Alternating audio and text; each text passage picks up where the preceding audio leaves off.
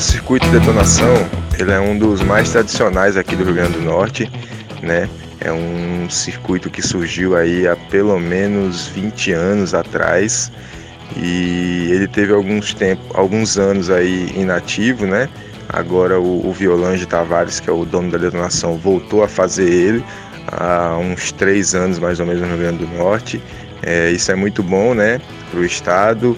Agora mesmo esse circuito ele antecede a etapa do brasileiro que vai ter em Maracaípe, então foi um, um bom treino aí para garotada sub-14, sub-16 e sub-18, né, que vai representar o Grande Norte lá, no, lá em Maracaípe, em Pernambuco. E, pô, é, é muito legal detonação. O Violange é um cara muito pé quente. O, os eventos dele normalmente são os eventos que tem as melhores ondas aqui no Rio Grande do Norte, então por isso que a gente fala que ele, ele é um cara pé quente.